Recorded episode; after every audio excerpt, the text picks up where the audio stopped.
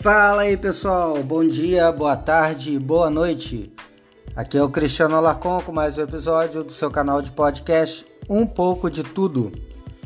Bem, hoje eu quero falar sobre hipocrisia, sobre o povo brasileiro hipócrita. É, eu também. Ou quem sabe o povo brasileiro ladrão, né? Tô dizendo aí da polêmica que o colombiano, ministro da Educação, Vélez Rodrigues, criou aí essa semana com duas declarações. Uma foi que brasileiro viajando é canibal, rouba coisas dos hotéis, rouba assento salva-vidas do avião. Ele sai de casa e acha que pode carregar tudo. Cara, eu vi a galera pirando o cabeçote. Ah, outra observação que acabei de achar aqui na minha anotação é rouba cones de sinalização também. Isso ele não falou não, tá? É só eu que lembrei. Alguém por acaso aí já roubou um cone de sinalização? Ou conhece alguém que roubou? Já foi na casa de alguém e viu um cone de sinalização? É.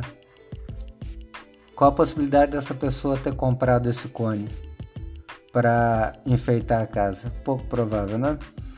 Mas vamos voltar. Então foi feito um escarcel aí, a galera pirou. Aí até muita gente aí que tem um posicionamento mais de direita, até apoiando o governo, também chiou. Posso citar aqui o Marco Antônio Villa, que eu gosto muito dele, mas acho que ele deu chilique. Bem, o que eu tenho a dizer é muito simples eu acho que isso tudo aí é somente hipocrisia, né? Porque, pô, vamos falar a verdade. Você realmente acha que o povo brasileiro é um povo civilizado? Na moral. Tá, tá, tá bom. Então eu vou fazer a pergunta diferente. Você acha que mais de 50% do povo brasileiro é civilizado? Pô, fala sério, cara. A gente mesmo já enjoou de falar mal é, do povo brasileiro, os próprios brasileiros falam mal dos brasileiros.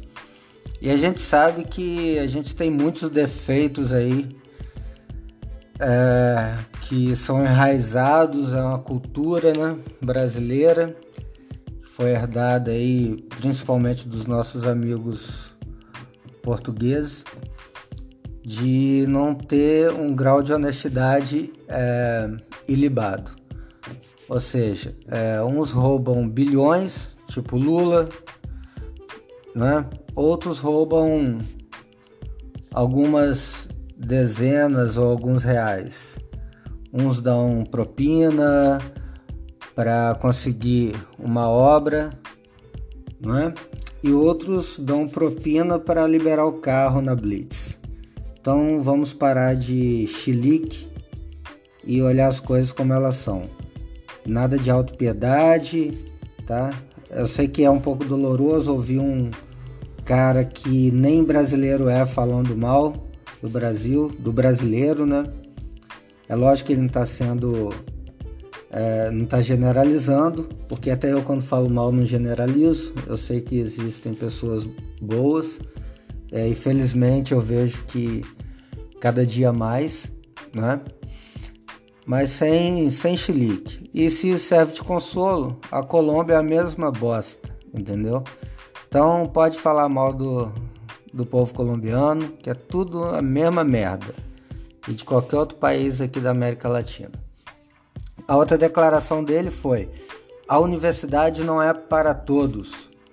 Ele falou que é só para uma elite. Bem, você discorda disso? É, talvez você discorde, mas você está errado, cara. Eu tenho 41 anos. Quando eu tinha 17, antes de entrar na idade para a faculdade, quando eu estava no ensino médio, eu lembro que faculdade era uma coisa que era tipo um moedor de carne, sabe? Você entrava lá e aquilo te moía. Pip, foi pausa para um, uma moto aí que passou. Nem tão barulhenta assim como normalmente passa aqui perto de casa. Mas eu lembro que quando eu estava no ensino médio, na época chamávamos segundo grau, cara, eu via as pessoas saindo da faculdade como se elas tivessem sido atropeladas por um caminhão. E isso aí eu estou dizendo de, do curso mais, entre aspas, fácil que você puder imaginar. Medicina, engenharia, uh, odontologia. Nossa, isso aí, o que, que eu posso falar? O cara entrava aqui com, com 80 quilos, saía do outro lado de lá, parece que tomou uma surra de lutador de jiu-jitsu e saía de lá raquítico, com a metade do peso todo escabaçado. E assim sempre foi é, a vivência na, na academia. Só que aí um dia alguém resolveu achar que universidade é para todos e para qualquer um. E aí o que, que fizeram? Ao invés de melhorar o nível da base para que você pudesse entrar no moedor de carne preparado para ainda estar tá vivo no final, eles desligaram o moedor de carne. Então, hoje, quando você fala de um curso de faculdade que teoricamente é mais fácil, por exemplo, um curso, sei lá, deixa eu pensar aqui, direito.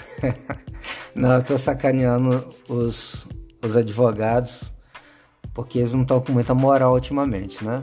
Mas isso é outro assunto. É, sei lá, pensa, sociologia, não que seja fácil, mas que na cabeça de muita gente é fácil porque não é medicina. Hoje você faz um curso mais teórico e você entra com 80 quilos e sai com 120 no final do curso. Porque você come, bebe pra caralho, festa, happy hour e não sei o que. E estudar mesmo nem é tão necessário porque aquilo não, não exige de você, não faz de você uma pessoa mais forte.